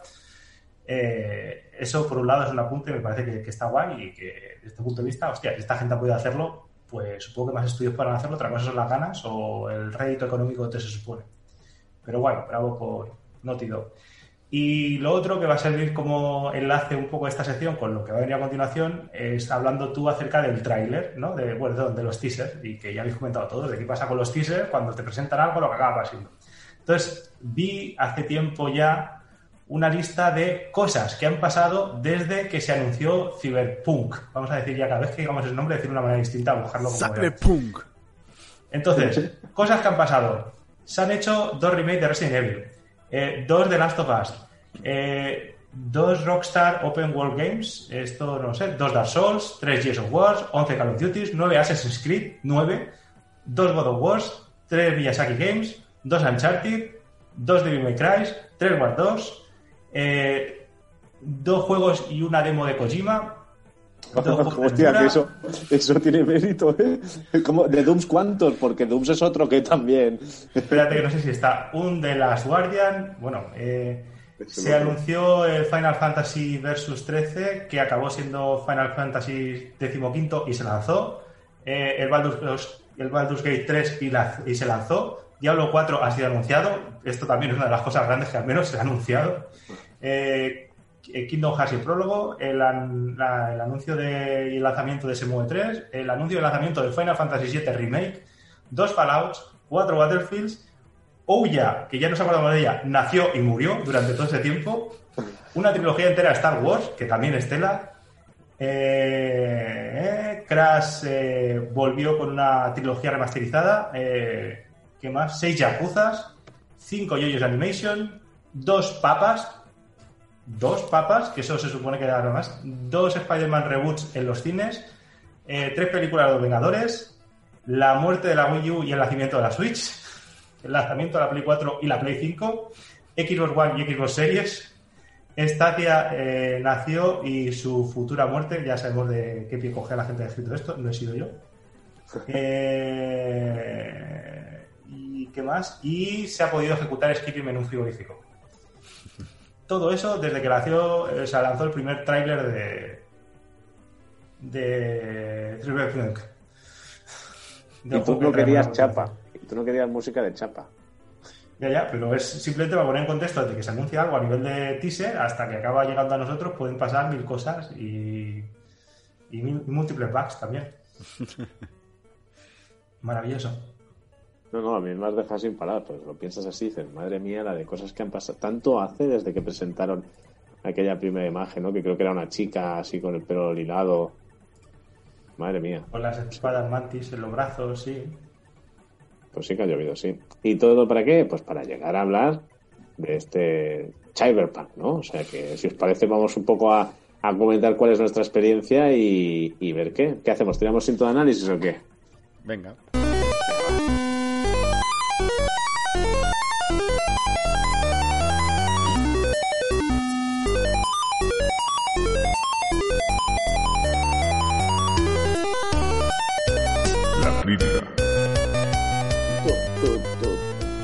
Este sí que supongamos que sería un juego que a lo mejor analizaría Dani, no sé. De ahí está Sinto. Pero bueno, Gerardo, aquí- hoy sí. yo te El otro cedo el mando a ponía, ti. no. Gerardo, yo te cedo el mando a ti y si quieres, eh, conduce tú esta parte como A analista. mí, pero si yo ni siquiera he preparado la crítica para esto, yo pensaba que iba entre todos. No, no, va, va, va, pues va, pues vamos a hacerlo entre todos. Yo os echo un cable, no hay problema. Además que me he preparado así brevemente, tengo aquí yo un, un mini, un mini destacado para que luego De hecho- no, nos pillara el toro. para que la gente, o sea, lo- los oyentes sean conscientes de, de lo improvisado que ha sido esto. Es un juego que en principio, pues lo sabéis vosotros, yo pensaba pillarlo cuando saliese para Play 5, incluso si podía ser con la edición especial de Play 5, mejor que mejor. Cosa que luego pasó que empezó a crecer el hype por todo el mundo y dije, hostia, pues a lo mejor me lo pillo para Play 4. Pero entonces aparecieron las imágenes de los bugs que había en Play 4 y dije, hostia puta, no, pues si lo quiero jugar, ¿qué hago? ¿Dejarte en 1200 o más como mínimo en un PC para poderlo mover? Y al final, por suerte, encontré la forma de jugarlo en eh, GeForce Now. Uy, Así que en Stadia eso- no, ¿eh? En Stadia no. En- Mira Hombre, que está en ¿eh? directamente- Y en Stadia te daban el mando y el, y el Chromecast Ultra. Que Ah, fue que lo por lo que me lo compré yo en Stadia. Yo vi que en la pantalla del juego cuando arrancaba salía Nvidia como uno de los eh, partners, por así decirlo, del juego y dije, pues creo que ya sé qué servidores se va a mover mejor. Y entonces fui corriendo a eso. Y entonces llegué y dije, voy a comprarlo en Google Games, que es la plataforma de CD Projekt para todo este tipo de cosas. Pero entonces cuando voy a mirar el juego, me dice Google Games, eh, supported partially for controller, o sea, puedes tener un mando y está parcialmente soportado, o Steam, que tiene full supported, y dije, coño, pues Steam. Y ahí estoy, ahí lo pillé. Bueno, mira, entonces tenemos. Tú lo estás jugando en GeForce Now, Kike que lo está jugando en Stadia y yo que lo estoy jugando en PlayStation 5. Y yo que lo he conseguido arrancar en PC para verlo, el menú. Bueno, el menú, el menú lo ves, ¿no? Que, que ha sido antes de- de- del programa. Digo, hostia, lo voy a arrancar porque lo instalé y ni lo había arrancado. Digo, lo arranco, configuro y tal, pues no he podido probar, no me ha dado tiempo. Bueno, a partir de aquí ya un poco lo que conocemos todo el mundo. Eh, Night City, personaje, tres principios distintos. ¿Qué os habéis cogido? ¿Nómada, corpo o chico chica de la calle? Yo de la calle. ¿Verdad? Esa pregunta, cuerpo, o sea, no, no tiene mucho sentido hacerlo. No, yo por curiosidad, yo me he cogido también el de la calle, pero es que la verdad es que hay bastante disparidad, ¿no? Desde, tengo amigos que cada uno nos hemos cogido uno de los tres roles. Sí, Y- pero para lo que te sirve, al principio, claro. Varía el principio, ¿no? Un poco y lo que sería, pero bueno. A partir de aquí, un editor de personaje bastante completo, ¿vale? Los detalles típicos y curiosos, desde que puedes escoger la voz femenina masculina con genitales masculinos femeninos, cruzarlos, dos tamaños de pene, eh, cuatro tipos de vello púbico, que es lo que al final hace el jiji jaja en la gente, en plan, uy, mira. Y luego, ¿para qué? Si se- si es en primera persona y no se te va a ver a no ser que te mires al espejo, pero bueno, ahí está. ¿no? Es Pero hay de- bugs. También, también lleno de bugs, ¿no es cierto? Que te asomaba la polla si era muy grande por el pantalón. Por ejemplo. O llevas gorra y te miras al espejo y te ves calvo. Sí, eso también me ha pasado. Y dices, bueno. Eh, a mí el del pelo no me ha pasado, de la gorra sí, ¿eh? también te lo digo. Pero bueno. A todo esto, eh, a partir de aquí eh, vamos subiendo de nivel de personaje, nivel de reputación, tenemos un montón de misiones a nivel de historia principal, un montón de actividades secundarias, no solo de misiones, sino de actividades secundarias que podemos encontrar perdiéndonos yendo andando por la ciudad. O sea, la ciudad es extensa, no a lo mejor tanto a nivel en planos, sino es muy vertical, con edificios con varias plantas, es muy laberíntica. La verdad es que de primera impresión da para perderse. Y a partir de aquí, luego, pues cuando subimos de nivel, podemos mejorar pues unas aptitudes básicas, que serían, creo que eran cinco aptitudes, que había tecnología, constitución, inteligencia, varios temas, que además después esto se deriva en árboles de habilidades también para mejorar pues un poco más nuestras estadísticas, habilidades, etcétera. La verdad es que el, el juego, el- supongo no sé si estaréis conmigo, una vez lo pruebas se hace abrumador. Mm, Totalmente de acuerdo.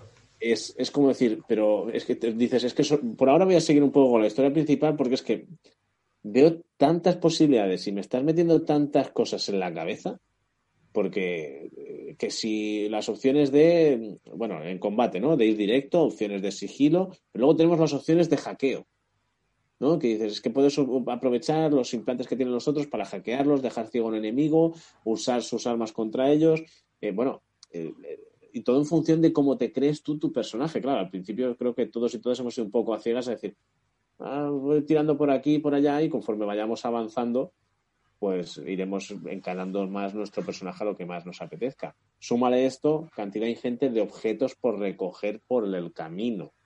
Entre basura para vender o para deshacer. Armas, que a la que te metas en un tiroteo vas a rapiñar de todo. Tienes luego armas legendarias. Tienes modificadores de, los de para para armas y para, para todo el tema de, de.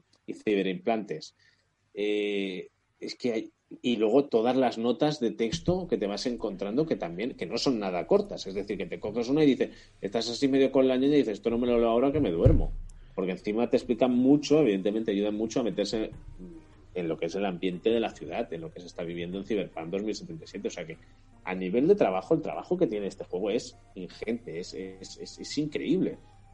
Es, es una jodienda que no haya salido del todo bien.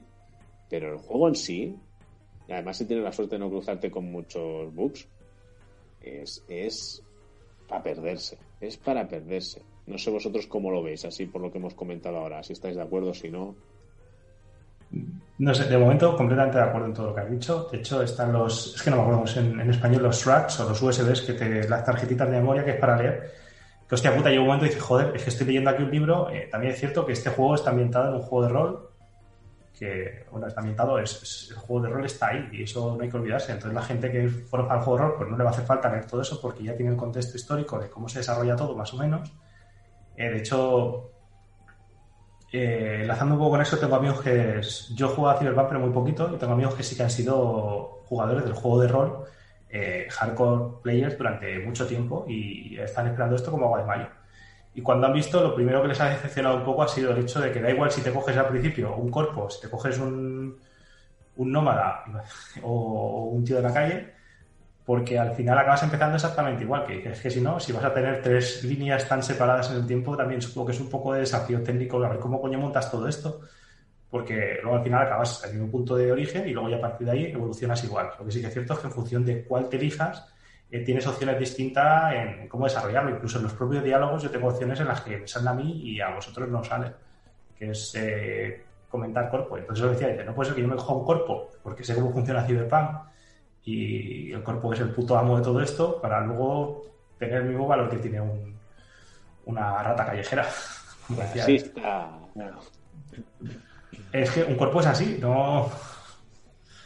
No hay. Y no sé, es completamente abrumador. Demasiadas cosas que pasan por la ciudad que dices, hostia puta, ¿qué está pasando? Es. Bueno, a fin de cuentas es lo mismo que si te metes directamente ahora en, el corazón. Bueno, ahora mismo no. Antes de la pandemia, en, en pleno Manhattan, en, Times Square, y ves pasar gente porque la sensación es, eh, es esa. Hay gente pasando constantemente. Y, y menos mal que has dicho lo de, no sé si aquí me adelanto, lo de andar por la ciudad, la cantidad de cosas que hay que hacer, porque sí, amigos, no cojáis el coche. La experiencia de conducir del juego es una puta mierda, al menos en mi opinión. De hecho, eh, juego con teclado y ratón, menos cuando tengo que conducir, que entonces cojo el mando de la Play y me pongo a conducir con el mando porque se hace un poquito más llevadero. Y encima hay tantísimo tráfico que es más jodido coger el coche. Bueno, está al mismo nivel que coger el coche en Barcelona, ¿eh? O sea, es cogerlo en. Tantísimo Night City tráfico o Barcelona. será, será en PC. Eh, ah, en PlayStation lo que es tráfico y gente le falta. O sea, yo, yo ¿En Play 5 también? a- Ah, bueno, claro, porque esta no es la versión de Play 5, ¿no? Claro, es la versión de Play 4. En, en Xbox sí que es cierto que incluso tiene las opciones de jugar en. Aunque no es la versión de Xbox Series X, tiene las opciones típicas de, de jugar con más calidad gráfica o, o de rendimiento. Aunque bueno, al final es a la par. Pero sí que, por ejemplo, en Xbox hay más NPCs que en PlayStation. Dicen Ya, que hay yo gente lo que noto, está. ¿eh? Vas por calles y dices, es que es imposible que es que no haya nadie.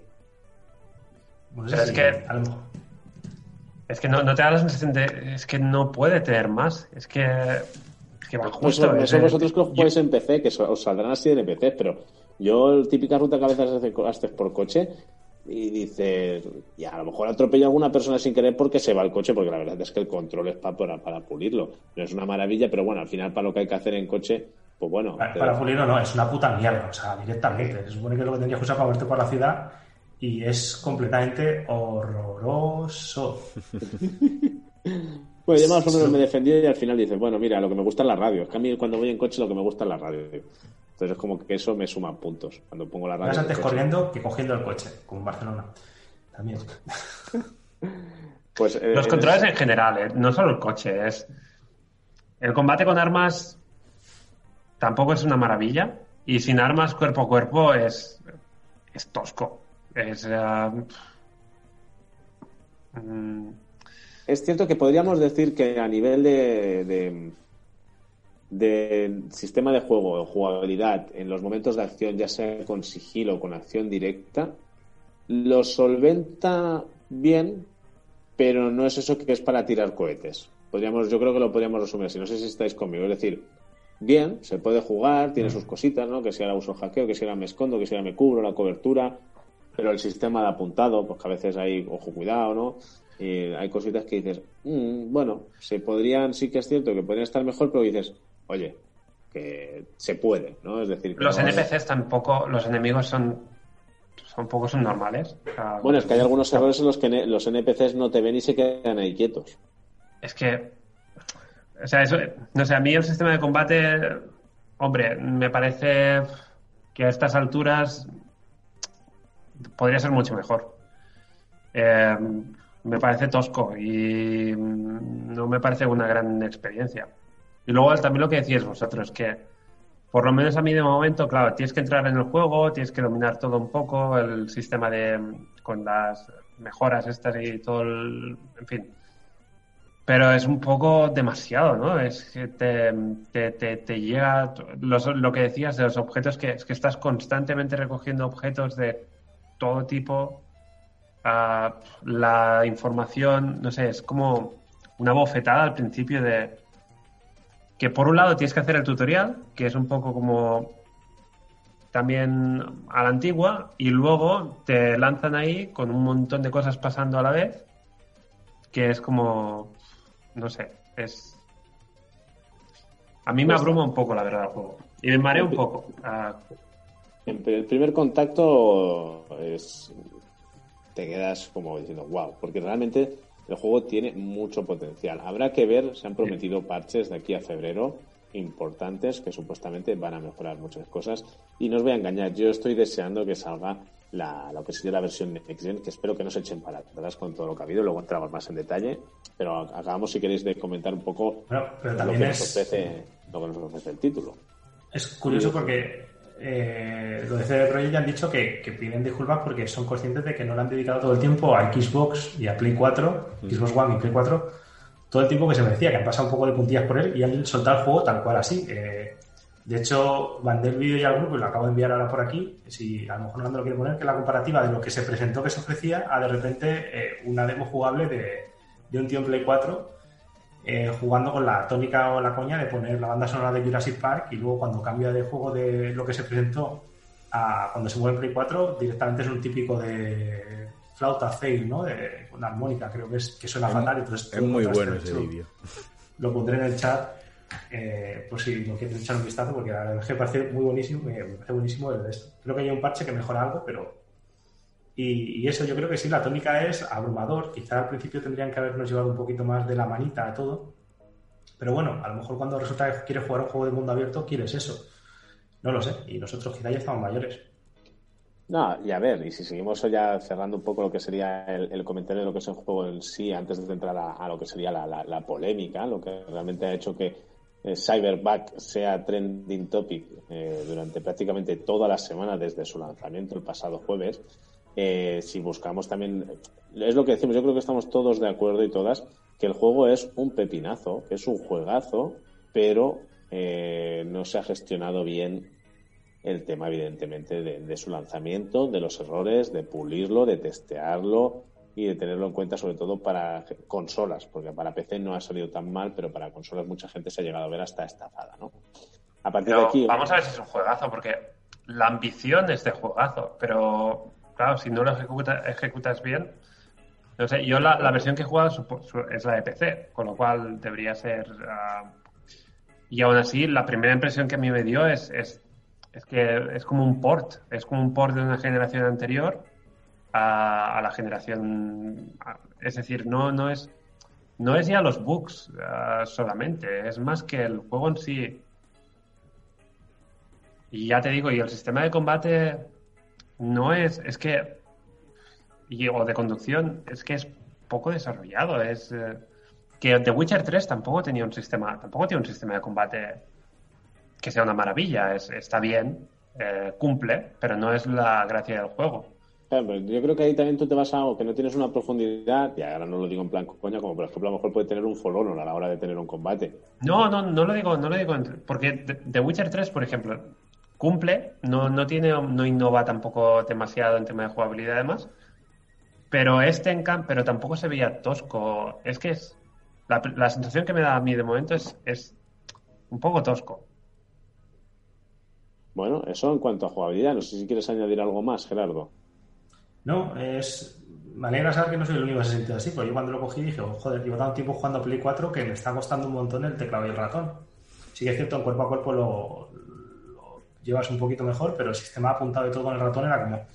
Se dan mucho las armas, también es cierto que habrá que ver cómo se desarrolla el árbol de habilidades, entonces en algún momento seguramente todo esto mejore, y está hecho así a propósito. De hecho, eh, en el juego de rol, aquí me pueden llevar hostias, pero si no recuerdo mal, no era precisamente uno de los juegos fáciles a la de jugar en combate. O sea, posibilidades de morir eran altas en general. Aquí no es tanto golear al Cthulhu, pero.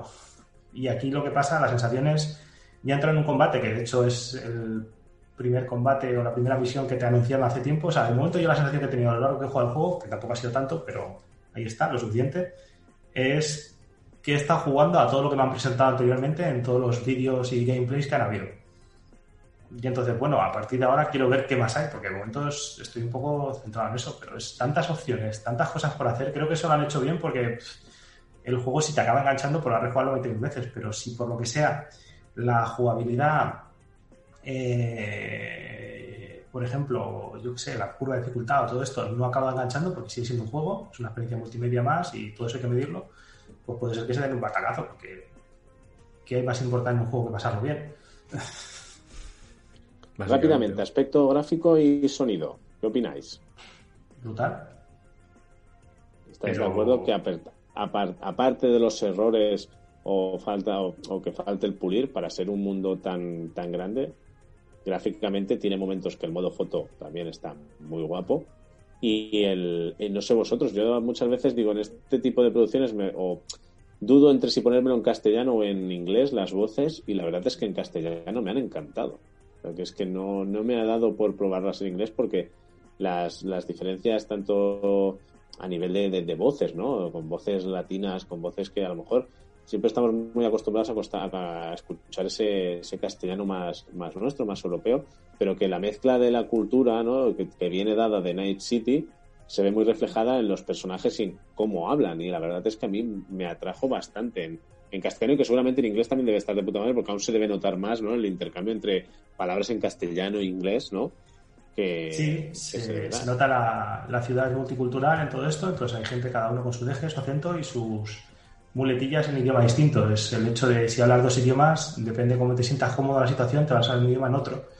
Lo bueno es que se supone que tú ya llevas en tu cerebro equipado un, un traductor, por así decirlo, entonces tú estás oyendo y se ve abajo hablar a tu compañero que es latino, entonces cuando dice algo en español, en la versión en inglés, directamente abajo, eh, en los subtítulos, te aparece cómo se transforma directamente lo que te ha dicho en español, se transforma en, en- en inglés para que entiendas lo que te ha dicho.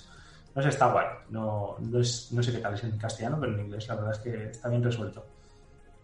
Bueno, y si os parece, vayamos por la polémica, evidentemente, todo lo que ha ocurrido. Yo os quiero preguntar, ¿vosotros qué bugs habéis visto? Yo os destaco el de la gorra, el gráfico alguno de, por ejemplo, que te diga el compañero, eh, vamos, y tienes tu coche aparcado y traviesa el coche como si nada, como si no estuviera ahí.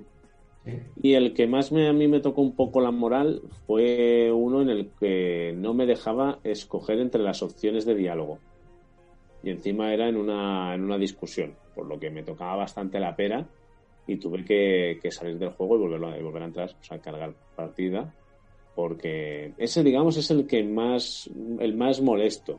Por ahora, también es cierto que quiero darle más porque estoy dando un tiempo a ver si lo mejoran un poco más, porque a mí estas cosas no quiero defraudarme porque considero que, tiene, que es un juego que tiene potencial y lo que he visto hasta ahora, a pesar de los errores, me ha encantado, pero sí que me he encontrado cositas más todo lo que rula por internet. ¿Vosotros qué habéis experimentado a nivel de, de bugs? Yo experimentar, no porque no he podido jugar, pero me hizo mucha gracia el de que te siguen los personajes, los jugadores, y te, se te quedan mirando si te quedas quieto. No sé si lo habíais visto ese bug. Que Eso se ve que hay personajes que se quedan tontos y te siguen, vayas donde vayas, y te van siguiendo, te van siguiendo. Si tú te paras, se te quedan mirando fijamente. Entonces a lo mejor entras a una tienda y ves al tío desde fuera así. Qué creepy. El problema es que también son las cinemáticas, si te queda en medio. Sí. El de los consoladores tampoco está mal, ¿no? Ese, bueno, que no lo he visto, ¿no? Que dicen que ahora hay muchos, ¿no? Eh, o, el, o, el, o el del coche que te manda Hulk. Que ese lo hemos, yo creo que lo hemos visto todo. Que de golpe llama al vehículo, pues tú lo puedes llamar y de golpe aparece el vehículo que sale volando de la otra punta de la ciudad y te lo estampa al lado, ¿sabes? Que arrasando con todos, que dicen, bueno, vale, ¿no? Bueno saberlo. Sí, sí, en plan, cuidado, ¿no? Para la próxima, menos mal que me queda aquí al lado, ¿no? Pero sí que es cierto que se han visto cosas, cosas curiosas y cosas muy hartas. Desde los Yo- NPCs en cruz a muchas historias. Bugs que haya visto está objetos que se quedan volando en mitad de la sala, de repente sales y hay un objeto, a lo mejor un coleccionable, y de repente ahí está en medio, sin, se ha quedado ahí por lo que sea, y dices, bueno, pues fijo, sin. Pero no lo puedes coger, flotando- ¿verdad? Algunos Flotando en el aire. No, no, pero esto es que no me acuerdo si ya lo había cogido o era incluso algo que estaba ahí atrecho, pero ahí en medio. Ese es uno. Luego lo del sombrero que yo dije, hostia, me he tirado media hora buscando un peinado, he puesto un peluco en lo afro para que de repente esté calvo y no lo entiendo. Bueno, calvo en este caso. Luego, NPCs que atraviesan la puerta antes de, de abrirla. Eh, creo que hay más cosas por ahí, pero se me olvidan. Alguna, alguna más tiene que haber. El coche, por ejemplo, entrar a una misión, dejarme el coche aparcado en un sitio, salir de ese sitio y decir, ¿dónde está el coche? Llamar al coche y decir, no, no, si tu coche está aquí, te indica el coche está aquí. Y tú dices, eh, a ver si puedo, no, no, no puedo entrar, no está, no está, es invisible, ha desaparecido el mapa, entonces, bueno, no puedo coger el coche, qué malo. Pero eso me he encontrado y tenía un amigo jugándolo en Play 4 él decía que muchas veces los NPCs se le metían, se le subían al coche de entonces salía mitad del cuerpo fuera del coche, la otra mitad dentro, y a veces se iba y se iba con él y algunas veces lo arrastraba por la ciudad. Y el problema que tenía es que eh, entonces te salía el aviso de la policía, estás cometiendo una actividad ilegal, o detiene o le restauraremos. Y dices, hostia puta, pero, o sea, es que ya te jode un poco. Pero bien, eso hasta ahí es lo que he visto yo, de momento. ¿Y qué- qué- qué- ¿Con qué te Yo, has yo me he encontrado? un enemigo que se te queda disparando, pero con las pis- el, enemi- el enemigo se mueve, pero las pistolas se quedan en el aire. Ah, entonces no sabes si disparar a, a las pistolas o al enemigo. Um, y me- y bueno, luego texturas que tardan en cargar, y, en fin, cosas así. Eso Tampoco- con, tampoco con GeForce no pasa, ¿eh? Con GeForce las texturas van finas. Mm, ah, no- a veces, como que tarda en cargar, ah, pero, pero bueno. Pero sobre todo el de las pistolas. Ese fue el que, que además Sí. me, me acabaron matando, con lo cual me tocó un poco las Sinceramente, a ver, narices. si son... Decir, me he acordado de otro que, que en este caso me parecía muy bueno y he tenido un, un déjà vu en Matrix. Directamente es ver pasar un, un señor, pasar por la recambio visual y de repente volver a pasar el mismo señor, hacer el mismo gesto y hacer exactamente lo mismo. Y fue como, hostia puta. Eso es un fallo en Matrix. Yo tengo un. Bueno, Jordi Licus, que Man, que estuvo por aquí, me, nos envió uno que le había pasado a él, que era una de las primeras misiones que tenía que matar a. Una misión en la que tenía que, que matar a alguien. Y el- estaba el cuerpo del NPC ya muerto y la misión sigue diciendo tienes que matar a alguien y, señalando el cuerpo del cadáver. O sea, que es como. Es, yo creo que si son a nivel gráfico te puedes hasta medio reír, aunque hay gente que dice es que te jode la experiencia. Hombre, evidentemente, si encuentras a todos los personajes quietos así o moviéndose en cruz, pues no debe molar mucho. Pero que en un momento dado un personaje te cruce un coche, una puerta, y dices, bueno, se puede medio tolerar. Pues dices, mira, eso con lo grande que es, vale. Pero que ya afecten a la experiencia del juego, ya afecten a la, a la jugabilidad, es decir, a la hora de tomar que os decía, una decisión de diálogo, cargar una misión porque has cumplido la misión, pero no pero no, no puedes continuar, ¿no? La- en, en Assassin's Creed hace poco se hablaba, ¿no? Una puerta que no se podía cerrar y que tenías que cerrar para continuar una, una misión principal. Eso que ya te jode lo que es la experiencia del juego, ya es otro rollito. Que lo demás también te puede llegar a pesar, ¿eh? Porque allí dices, mira, uno o dos te puedes reír, ¿no? Eso de que te envíen el coche así volando te pasa una vez y te parte. Y dices, hostia, qué bueno, menos mal que lo he grabado. Pero si te pasa siempre que pides el coche y en alguna de esas te mata y te jode el progreso de una misión, pues muchas gracias, seguro que él no te va a hacer. Exacto. Entonces, mm, se nos acaba el tiempo. Yo creo que continuaríamos hablando aún mucho más rato de, de Cyberpunk. Pero bueno, en, en breve, una valoración de lo que tenemos a día de hoy. Si quieres, la sacamos el año que viene, otra vez el tema, a ver si ha mejorado o no, porque entendemos que de aquí a que volvamos, con suerte, tendremos ya un parche nuevo de, de Cyberpunk. Pero sí que os invitaría a que hicieras una valoración y no solo pensando en el juego, incluso aquí os lo diría, de quién creéis o qué- por qué creéis que ha pasado esto, quién podría tener la culpa. O sea, un minuto cada uno, a ver si podríais decirnos un, un resumen, porque se culpa mucho a la compañía, pero realmente La culpa de los bugs. Pues no tener el testeo suficiente. No ser Nintendo. ejemplo. Chicos, los que habéis probado el juego, ¿qué opináis? Ya de cierre. Cierre, un minuto, me queda corto para la chapa. Bueno, Eh, por un lado está lo que tú has comentado, el hecho de que es un juego que todavía está creciendo y parece que ahora los juegos siempre se lanzan a medio cocer, porque ya he visto vídeos comparando el GTA V en estado actual con todos sus eh, ray tracing y demás con el estado actual del Cyberpunk y no me parece justo la, la evolución que tiene un juego con el otro. Eh, en sí, la culpa de todo esto, pues es un poco, bueno, es un poco, eh, también es, un- es- es nuestra, o sea, los gamers tal y como somos es que lo queremos todo. Si te anuncian que CD Projekt está haciendo crunch, pues es que no queremos que hagan eso porque está mal para los trabajadores. Entonces te dicen, bueno, pues el juego se va a retrasar. Es que no queremos que el juego se retrase. Entonces, hostia puta, ¿en, en qué quedamos? O sea, yo creo que la culpa es simplemente haber anunciado esto y, usar el hype, que creo que el principal problema son las expectativas que estábamos teniendo con el juego en sí. De momento es un juego. Creo que le hubiese puesto un. Creo que era el 8, el que él consideraba que era como el 5 raspado. Es para ser un triple A, de momento es un aprobado. Visualmente está muy bien, pero creo que le falta mucho. Ya veremos cuando salga la actualización por dónde va.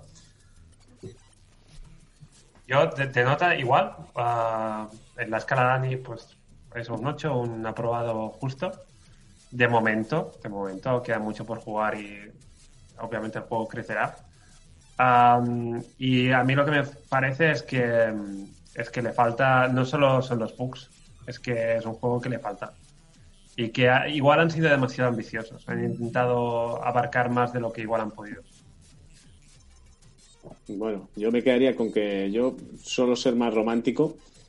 Eh, yo creo que el juego tiene un potencial increíble. A todos nos ha, nos, ha, nos ha sorprendido y nos ha abrumado a pesar de todo lo que tiene y carga en su mochila de errores.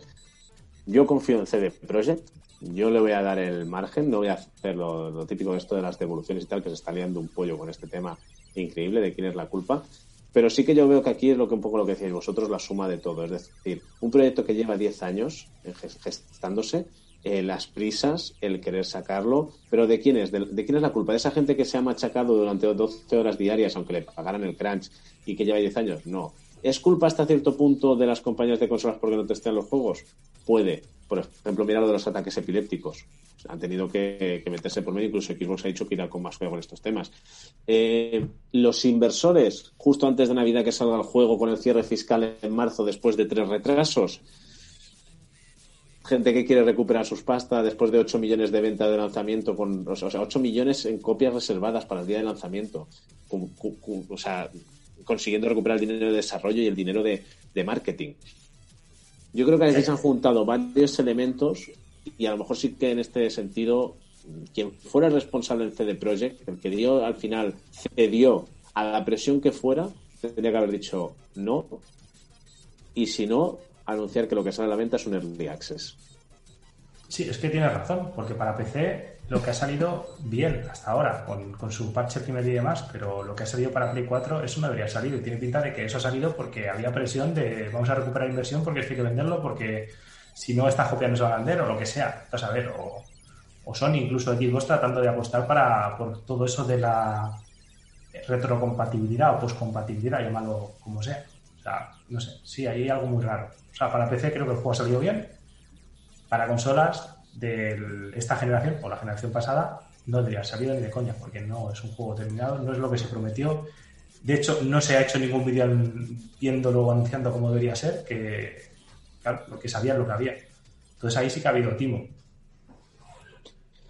Mira, si queréis para el próximo, cuando volvamos eh, para el año que viene, porque este, como os decíamos, es el último programa de este 2020, eh, recuperamos un poco todo el tema de, de, de Cyberpunk 2077, que seguro que va a seguir dando que hablar, tanto por decisiones que se tomen, por las polémicas de devolución o no, por las mejoras y parches que lleguen, por los bugs que aún sigan apareciendo, que seguramente que van a seguir apareciendo algunos. Ya si queréis recuperamos la, esta conversación el año que viene. Ahora ya os tenemos que dejar, porque Nando se nos tiene que ir y queremos que llegue sano y salvo y sin multa a su casa. Y así que nada, Gerardo, un placer de haber hecho un programa más. Un placer todo mío, como siempre. Ánimo con ese Fitness Boxing 2. Queremos saber esa, esa review, la queremos. Enrique Redondo, ese, ese Stadiaman. Encantado de tenerte un programa más también. Necesitamos novedades de cine y de series, ¿eh? A ver si nos traes algo. Quique. Ya, ya llegará. Me, me temo que va a llegar ya.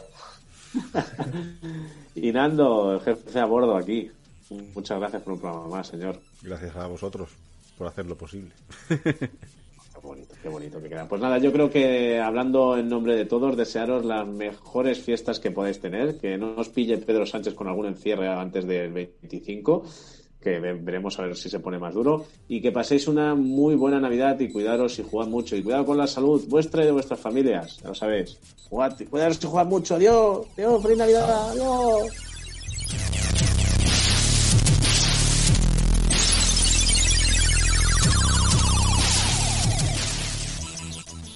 ¿Vamos por allá?